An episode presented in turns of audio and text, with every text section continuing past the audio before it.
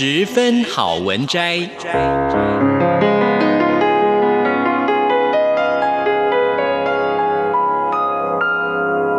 十分钟的心灵补给站。无论是快乐还是悲伤，不管是白天或是黑夜，阅读一篇好文章，也许只要短短十分钟，却能在你的心头低回，往复不已。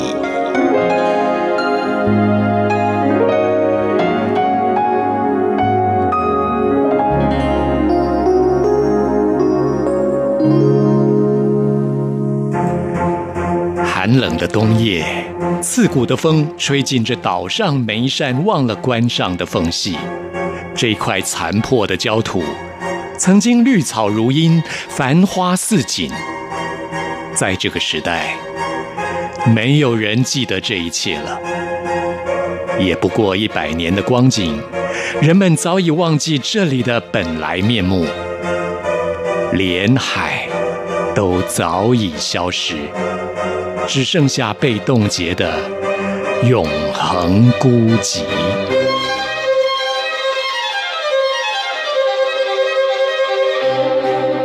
战争发生的时候，人们以为世界末日到了。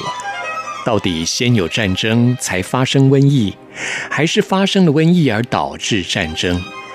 这就像鸡生蛋还是蛋生鸡一样，成为幸存者的迷思。连是否该说自己是幸存都是个疑问。在这样的荒土上生存，到底是幸还是不幸呢？瘟疫发生在隔海另一端的土地上，是一种经由鸟类这种在一百年前还存在的物种传染的。这种病发生的时候，人类的精神跟肉体仿佛撕裂般的拉扯，人类会觉得全身的肌肉组织仿佛是过重的负荷，整日陷在令人目眩的黑暗当中，看不到黎明的到来。它的传染源像是在无限当中飞翔的鸟类，随时准备进行一场自我蹂躏的冒险。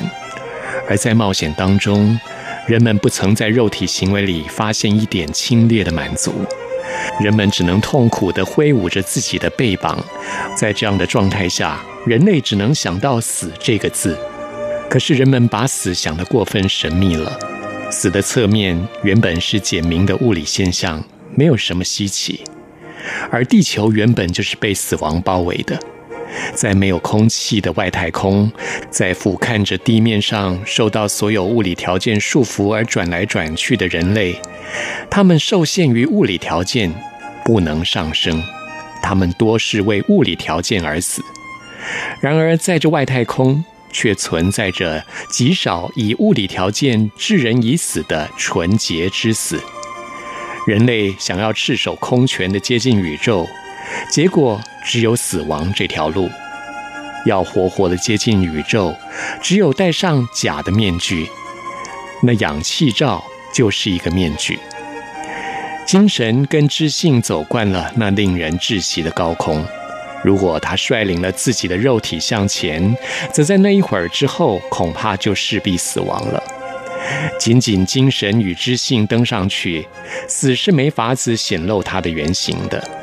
因此，精神到了那里，总觉得忧心忡忡，怀念着地面上的肉体，焦急地想要回到栖息地。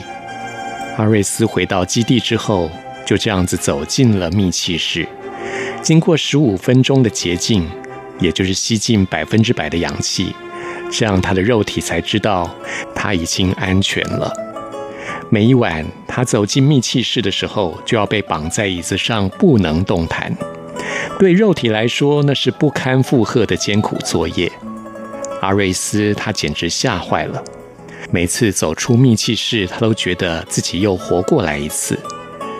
进到这密气室，从头顶的细孔处，空气会被抽得干干净净，看不见的大气压慢慢的减少了。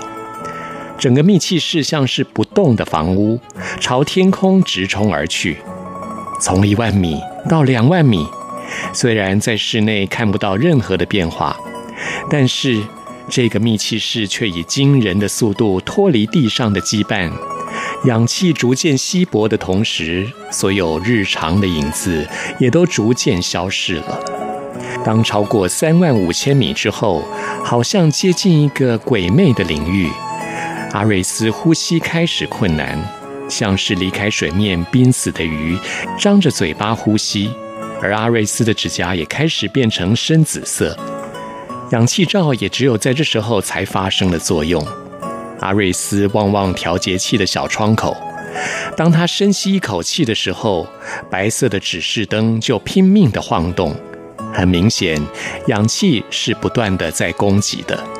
不过，人类体内存在的空气却不断地被气泡化，以至于感觉像是要窒息一样。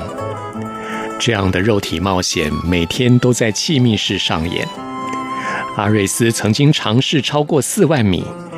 当时他只记得窒息感越来越严重，他的眼球布满了血丝，仿佛在寻找有没有一点残存的空气，但是他却发现连一丁点儿都没有。假如有空气，他一定会把它当作食物般的咬着吃呢。